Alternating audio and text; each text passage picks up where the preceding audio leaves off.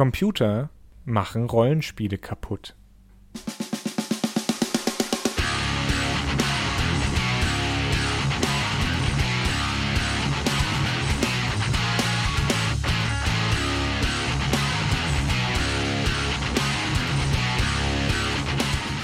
Das war die These. Und damit hallo zur Sendung mit der Mehrspieler-Maus. Ich weiß nicht, ob wir dafür schon verklagt werden können, wenn ich das so sage, aber ich hoffe nicht. Die öffentlich-rechtlichen sind alle ziemlich cool und wollen bestimmt einen neuen Games-Podcast in ihrem Portfolio aufnehmen. Da wäre zum Beispiel Mehrspieler, der Videogames-Podcast auf darin geht die Welt zugrunde.de oder robotsanddragons.de.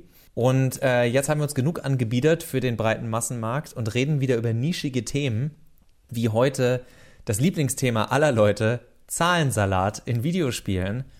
Denn ja, Rollenspiele machen Computerspiele vielleicht nicht kaputt, aber wo man, äh, wer das von euch schon mal gemacht hat, also Rollenspiel mit Freunden, so Pen and Paper mäßig, ja, auch da gibt es immer viele Zahlen und viele Leute sind schon frustriert, wenn sie so einen Charakterbogen anlegen, weil ach, so viele Zahlen und Daten und dann muss man das alles immer festhalten. Videospiele sind da viel angenehmer, die merken sich das für euch oder geben diese Werte einfach schon vor.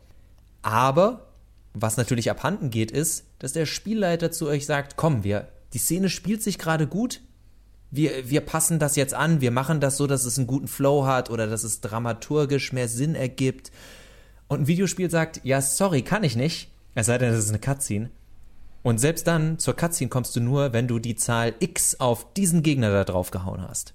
Ja, nicht nur das, es ist ja auch Pen-and-Paper-Rollenspiele brauchen ein relativ verständlich, wenn sie erfolgreich und gut sein wollen, brauchen ein relativ verständliches Rollenspielsystem als Grundlage. Und Computer Rollenspiele brauchen das nicht unbedingt, da der Computer ja ganz viel abnehmen kann, einfach was Berechnung angeht zum Beispiel. Da habe ich das Gefühl, ähm, gibt es mittlerweile so ein bisschen ein Ungleichgewicht und zwar, dass diese, dass diese Zahlen immer größer werden, eine immer größere Inflation stattfindet und gleichzeitig auch dank von so Sachen wie Autoleveling äh, das zugrunde liegende Rollenspielsystem in Anführungsstrichen gar nicht mehr wirklich nachvollziehbar ist.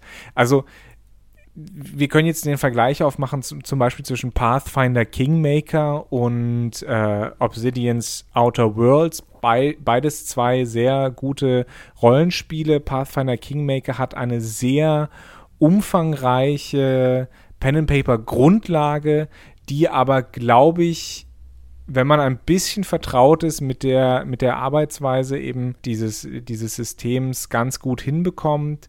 Bei Outer Worlds wissen wir noch nicht mal, welcher Würfel gewürfelt wird, sozusagen, ja.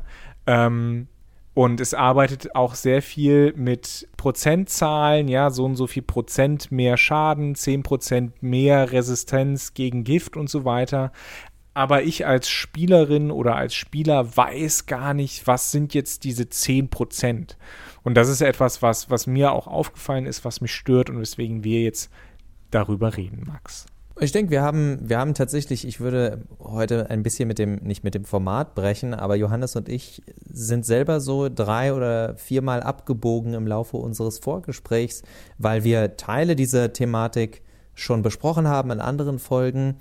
Und ich für mich dann auch relativ schnell an den Punkt gekommen bin, dass ich sage, für mich ist es tatsächlich, dass ich das Gefühl habe, dass es inzwischen elegantere Lösungen geben sollte. Ich habe da diese riesige Lebensleiste.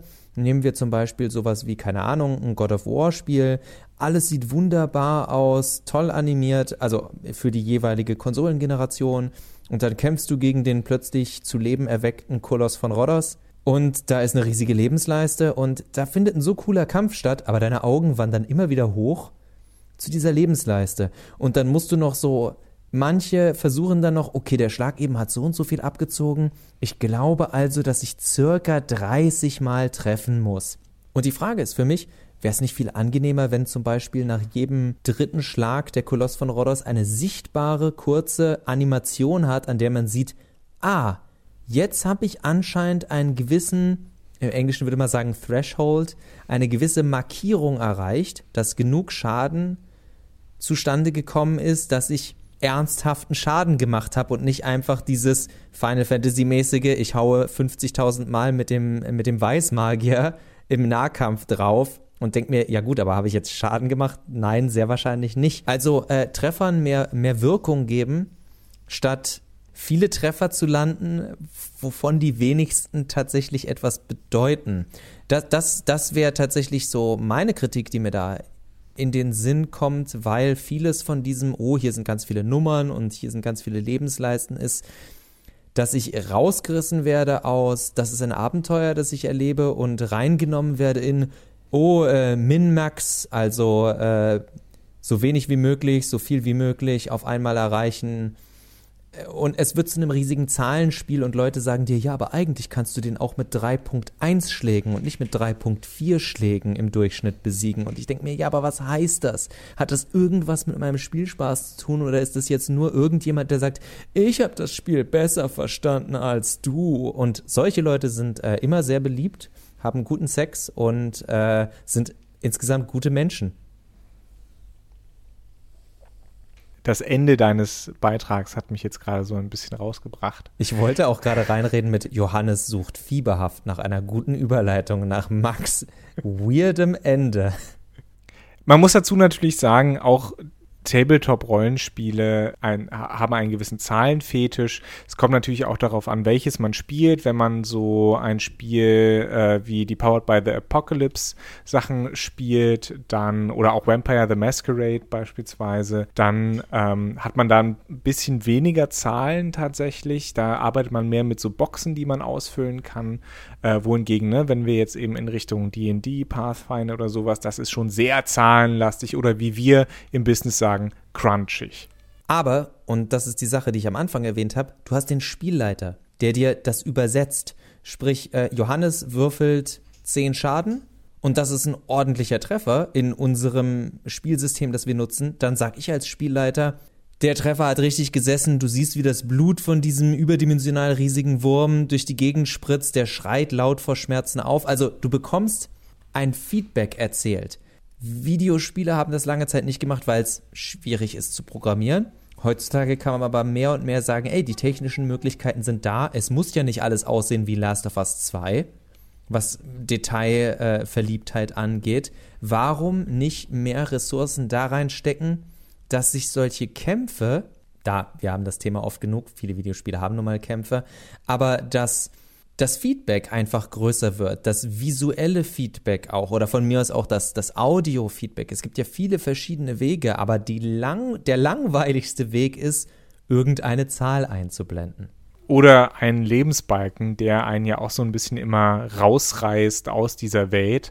Äh, und weil du das ja auch eben erwähnt hast, ich spiele zurzeit wieder, ja, steinigt mich äh, Assassin's Creed Odyssey ich gebe es zu, es tut mir auch leid. Ich schäme mich auch immer, wenn ich es anschmeiße. Aber da konzentriere ich mich, wenn ich, wenn ich mit den Spiel, wenn ich mit den Spielfiguren kämpfe, dann konzentriere ich mich auch hauptsächlich auf den Lebensbalken, weil der ja das Entscheidende ist. Ähnlich äh, wie bei Dark Souls, wobei Dark Souls ja tatsächlich noch so ein bisschen Treffer-Feedback hat, zum Glück, aber auch kein, kein Feedback, wie schwer jetzt der Gegner verletzt ist, weil dafür gibt es ja diesen Lebensbalken. Und gerade ein Spiel wie Dark Souls, das ja davon lebt, dass man sich auf die Gegner einstellt und ihre Bewegungen äh, zu lesen lernt, würde ja davon profitieren, eben ein gutes Trefferfeedback zu haben, an Animationen, die äh, eben mir sagen, okay, jetzt habe ich einen guten Treffer gelandet, jetzt habe ich vielleicht nicht so einen guten Treffer gelandet und so weiter. Da gibt es ja auch, wenn man jetzt sagt, ja, animieren, ihr sagt es so einfach, das ist schwierig, man kann Gegner auch sprechen lassen.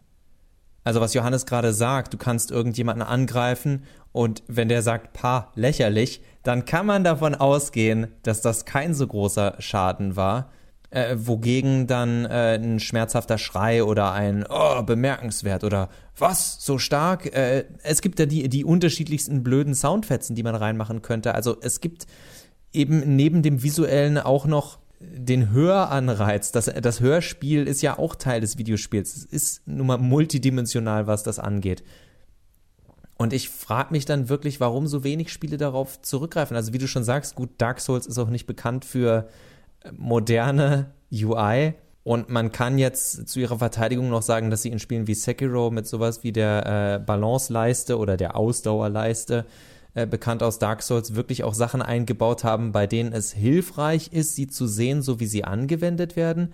Aber gleichzeitig bleibt bestehen, dass ich mich ganz oft frage, warum muss ich das jetzt sehen? Mein Beispiel dazu wäre Castlevania Lords of Shadow, ein Spiel, das ich damals unbedingt spielen wollte, weil ich diesen ganzen äh, Gothic-Style unglaublich cool fand. Und man kann da anstellen, dass man die Lebensleisten der Gegner sieht und wie viel Schaden die Peitschenhiebe von Gabriel verursachen. Und ich dachte mir, nein, jetzt sieht das nämlich sonst aus wie so ein äh, Diablo, wo die ganze Zeit nur Zahlen durch die Gegend fliegen und es fühlt sich an wie ein, so doof das jetzt klingt, es fühlt sich an wie ein Videospiel und nicht wie ein cooles Abenteuer, das ich erlebe. Und das ist für mich einer der Hauptgründe, dass ich in so Spielen lieber sage, dass ich auswendig lerne, wie viel Schaden ich diesen Gegnern machen muss, ungefähr, um sie zu besiegen. Und das hat man relativ schnell drin, wenn das Kampfsystem nachvollziehbar und oder gut ist. Wobei ein gutes Kampfsystem muss immer nachvollziehbar sein. Ja, und gerade diese Nachvollziehbarkeit fehlt mir ganz oft. Also wenn ich äh, zum Beispiel nochmal, wenn wir nochmal denken an den Vergleich Pen and Paper und ein Computerrollenspiel. Und deswegen sage ich auch, Computer essen die Seele auf. Ein Pen and Paper braucht in erster Linie ein gutes, gut funktionierendes System, wo man eben keinen Taschenrechner braucht oder nur ganz selten, wohingegen bei Computerrollenspielen es ganz oft so läuft, dass diese Rollenspiele eben als informationstechnisches Problem gelöst werden. Sprich, ich muss, es ist, es ist eine Zahlenverwaltung. Diese Zahlen müssen miteinander verrechnet werden. Was in der Natur der Sache beim Programmieren liegt, da, darüber brauchen wir gar nicht reden. Aber es wird mir zu wenig, es wird mir zu wenig Zeit dafür aufgewendet, an die Spielenden eben zurückzumelden, welche Konsequenzen ihre Entscheidungen haben, zum Beispiel beim Charakterbau. Ich weiß eben nicht, wenn mir gesagt wird, ja, dieses diese Fähigkeit bringt dir 10% oder dieser Ausrüstungsgegenstand bringt dir 10% mehr Leben, weiß ich halt nicht, macht das wirklich einen Unterschied? Ja, wenn ich weiß, ich habe nur, sage ich mal, 10 Lebenspunkte und ich erhalte zwei dazu, dann denke ich mir, ja, okay, das ist ein cooler Fortschritt. Ja, aber 10%, was sind 10%? Was sind, ja, natürlich 10% von 100 sind halt 10 10 Lebenspunkte, 10% von 1000 sind, sind 100 Lebenspunkte. Aber so, so wirklich signifikant hat das, finde ich, finde ich, äh, ist das nicht so wirklich. Und wie gesagt, das liegt daran, dass es eben tatsächlich einfach in erster Linie die informationstechnische Verarbeitung steht und nicht ein solides Rollenspielsystem. Ich würde zwei Sachen. Ich muss erst ganz kurz einwerfen. Johannes hat eben gesagt, Computerspiele essen Seele auf was ein Nischenwitz ist, den er so nicht mal benutzen wollte. Das war ein freudscher Versprecher. Wir wollten am Anfang als These sagen, Computerspiele essen Rollenspiele auf und jetzt können wir schon unserem Bildungsauftrag äh, nachgehen oder Johannes schneidet alles raus. Äh, es geht um Angst, Essen, Seele auf. Google it. Es müsst ihr auch nicht lesen oder so oder gucken, aber ist ganz, ist immer ganz cool, wenn man so Zeug mal reinstreuen kann. Deutschland hatte mal gutes Kino, sag ich mal so. Mhm. Mephisto. Noch, noch vor, das war vor Schweiger und Schweighöfer. Es, ist, es gab kein deutsches Kino vor Schweiger und Schweighöfer. Was redest du da? Ja, wenn du Till Schweiger fragst, nicht. ich habe heute einen Trailer gesehen zum neuen Till Schweiger und äh, naja, gut, wir reden zum Glück über Videospiele heute. Und ich würde mich jetzt ein bisschen aus dem Fenster lehnen oh, für die Videospielentwickler und behaupte, dass die meisten Spiele nicht die meisten Spiele, aber dass tatsächlich doch äh, viele Spiele auch im AAA-Bereich durchaus gut balanciert sind. Wir merken es nur gar nicht mehr, weil die Zahlen so in den Vordergrund gerückt werden. Bei vielen Spielen habe ich das, äh, zum Beispiel God of War, das von 2018. Das habe ich von vornherein A auf Hard, also nicht im härtesten, aber nicht auf normal, sondern auf Hard durchgespielt. Und ich habe die UI ausgeschaltet weil es diesen Modus da gab, weil sie ja unbedingt so cineastisch sein wollten. Und ich wollte einfach mal sehen, wie spielt es sich, wenn ich das ausschalte. Und abgesehen davon, dass das Spiel später äh, so sekundäre äh, sekundäre Abilities einführt, die einen Cooldown haben und man wirklich ein Gefühl für den Cooldown entwickeln muss, was keine gute Idee ist. Es sollte irgendwas an der Rüstung von Kratos einfach leuchten, dass man weiß, oh, es ist wieder aufgeladen Aber vielleicht haben sie das ja im zweiten Spiel hinbekommen. Abgesehen davon habe ich mir durch das Spielen selber unterbewusst beigebracht, welch, welchen Gegnern ich wie ausweiche, wie oft ich sie schlagen muss und so weiter und so fort. Also ich glaube, wir unterschätzen da immer die Auffassungsgabe vieler Videospieler und die Game Designer, unter welcher äh, Ansage auch immer, ob vom Studio oder von Testern oder von sonst was, haben immer Angst vor den Spielern, die einmal scheitern und dann direkt das Spiel weglegen wollen. Die im Grunde gar kein Videospiel als Herausforderung spielen wollen, sondern einen spielbaren Film durchgehen wollen. Denn äh, das ist ein Videospiel, in dem ihr nie scheitert. Das ist im Endeffekt ein spielbarer Film. Egal wie viele Knöpfchen ihr drückt, wenn ihr nicht scheitern könnt, so Dynasty Warriors und sowas, wo man 500.000 äh, Leute problemlos fertig macht und es nur eine Machtfantasie ist, aber kein Spiel im Sinne von, Schaffst du das? Bist du wirklich in der Lage hierzu? Bist du, bist du der Auserwählte oder brauchst du halt noch ein Continue? Also du wirst der Auserwählte sein, keine Sorge. Aber wo das Lernen des Spielsystems Teil der Sache ist. Und da, bevor ich Johannes zu Wort kommen lasse, das gute alte, vielleicht kannst du das ja aufnehmen, das gute alte Dilemma, wie der Westen JRPGs aufgenommen hat, dass die Leute sagen, oh, ich muss da immer hochleveln ohne Ende, weil das sonst gar nicht machbar ist. Und die Leute in Japan sich dachten, ja, oder du könntest das Spiel einfach richtig spielen, anstatt mit Brute Force und den völlig falschen Mitteln zu spielen. Ja und nein, also es gibt schon, es gibt schon. Es gibt natürlich äh, auch Spiele, wo man grinden JRPGs, muss. wo man grinden muss. Das beste Beispiel ist Breath of Fire 2, tolles Spiel, aber man muss, es gibt halt immer wieder Situationen, wo man grinden muss. Fantasy Star 4 ist auch meine Erfahrung, dass man da viel grinden muss, aber da muss ich auch sagen, spiele ich auch nicht genug wahrscheinlich mit den Makros, die das Spiel anbietet. Wer wissen will, was damit auf sich hat, guckt einfach einen Speedrun.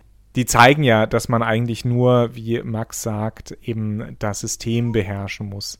Ich glaube, das liegt aber auch so ein bisschen daran, dass JRPGs eher wirklich ein, die Erzählung in den Vordergrund stellen. Ähm, man nehme beispielsweise so Chrono Trigger, das ja bekannt dafür ist, ein Spiel zu sein, wo man so gut wie nicht grinden muss, weil es einfach diesen Flow, die, die Erzählung in den Vordergrund stellt.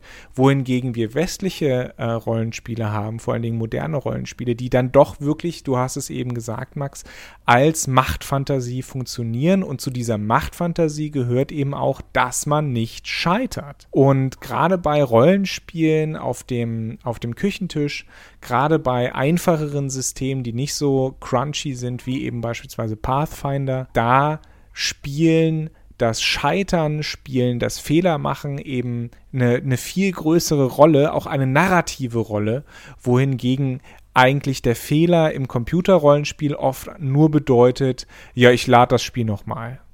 Ich lade meinen Save von vor fünf Minuten. Und ich meine, das ist ja auch okay, weil wir sind ja ganz happy, dass es nicht ist wie früher, dass du eine halbe Stunde oder eine Stunde Fortschritt verlierst. Äh, da muss es dann schon guten Grund für geben. Also wir hatten ja erst vor kurzem in unserer Game Over Folge darüber gesprochen.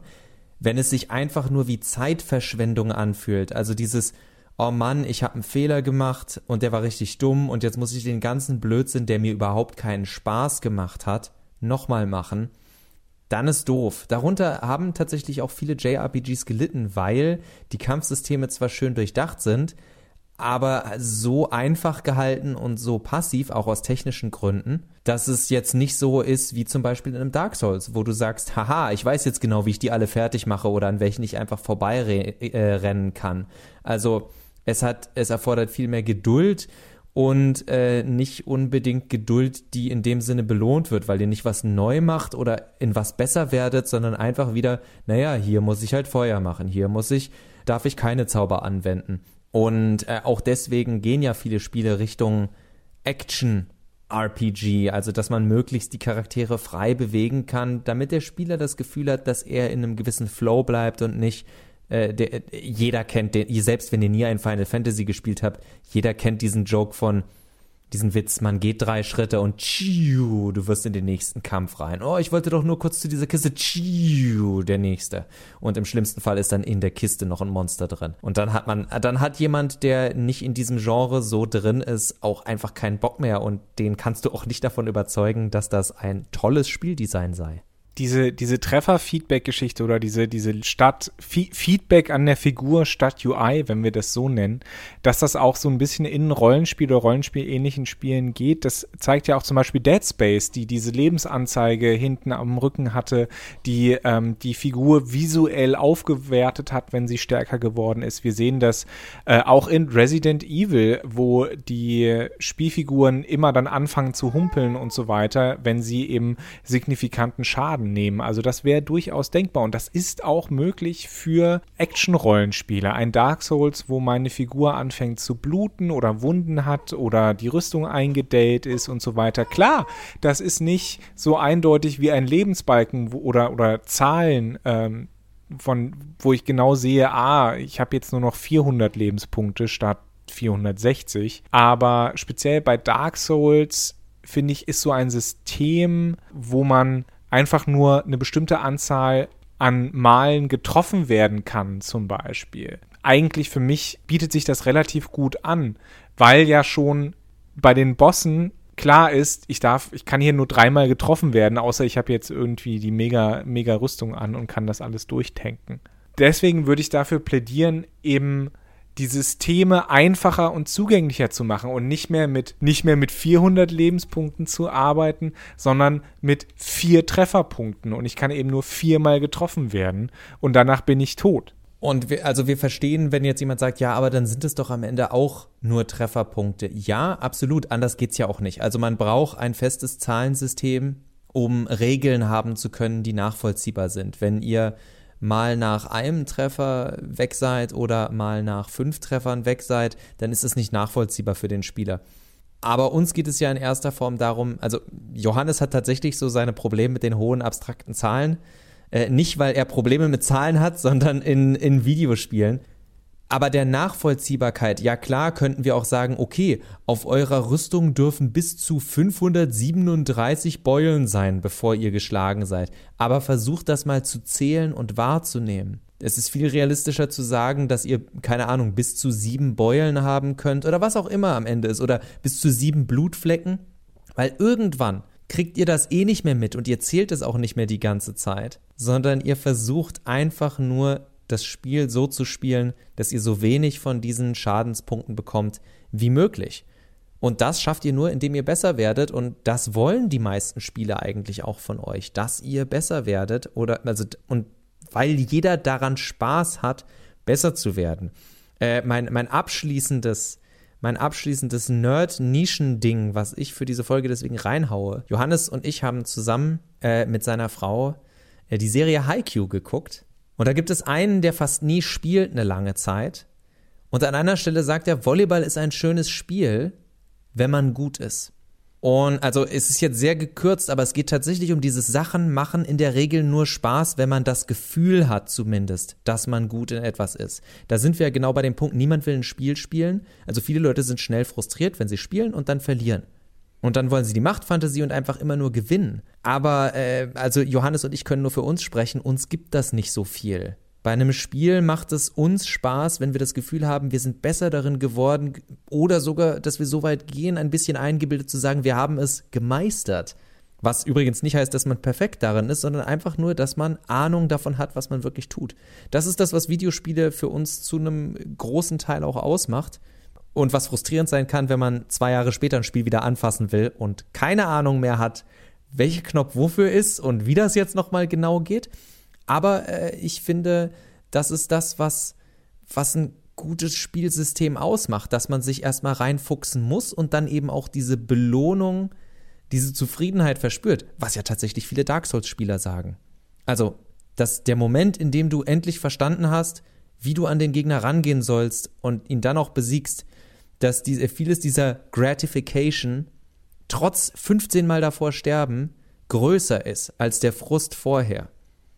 Und das geht, denke ich, nur, wenn man, äh, wenn man in Videospielen diesen, diesen Fortschrittsgedanken hat und nicht einfach nur irgendwelche Leisten runterarbeitet, ohne zu wissen, was man da eigentlich tut. Ich glaube, das, das ist so der, der, der abschließende Punkt. Es fehlt oftmals das Verständnis davon, was wir da überhaupt noch auf dem Bildschirm tun. Ja, genau. Das Ganze verliefer, verliert sich halt in, diese, in diesem Zahlenfetisch, in dieser Zahleninflation und einem mehr oder weniger stupiden Gedrücke zweier Angriffsknöpfe, weil man hat heutzutage ja immer einen leichten und einen schweren Angriff und vielleicht noch eine Ausweichrolle. Oder Wäre als schwerer Angriff ist völlig nutzlos. Einfach immer den leichten Angriff, Leute, und viel Art und wie die anderen Zauber noch heißen. Genau. Witcher 3 ist auch so ein Beispiel für diese Zahleninflation, die man, die man eigentlich so gar nicht bräuchte, wenn man ein ordentliches Spiel hätte. Aber, oder ein ordentliches Spielsystem. Oh, das haben sie jetzt nicht gesagt bei Mehrspieler. Ich weiß auch noch, dass sie das bei Witcher 1, das auch nicht super war, äh, was das Kampfsystem anging, aber da haben sie es, finde ich, glaube ich, ein bisschen besser hinbekommen. Aber es kann auch sein, dass, ich, dass mich mein Gedächtnis da Ich wollte gerade sagen, früher war alles besser. Vielleicht ist es so lange her, dass du verdrängt hast, äh, dass es genauso schlimm war wie der Anfang von Witcher 2, wo man von diesen Hunden einfach immer getötet worden ist. Ich, ich weiß halt noch, dass ich ähm, neulich einem Bekannten empfohlen habe, Witcher 1 gar nicht zu spielen, weil das, glaube ich, nicht gut gealtert ist äh, und direkt mit Witcher 2 anzufangen, äh, weil es auch geschichtsmäßig äh, da keinen Bezug gibt. Egal. Wir machen für heute Schluss. Ähm, hoffen, haben euch unterhalten. Wenn ihr eine Meinung habt zum Thema Computer machen Rollenspiele kaputt, dann teilt ihr uns gerne mit per Twitter, per Kommentar unter diesem Beitrag und bis zum hoffentlich nächsten Mal.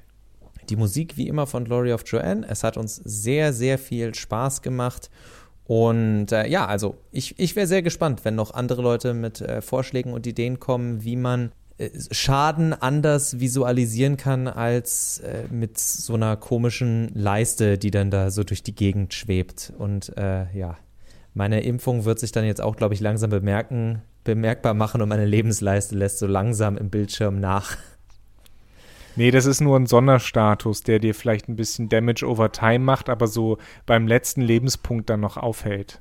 Ja, ja. Mir weil, wurde erzählt, weil, weil dass, ja ich, dass ich dadurch, in zwei Wochen darfst. da äh, wenigstens da einen permanenten Boost für bekomme.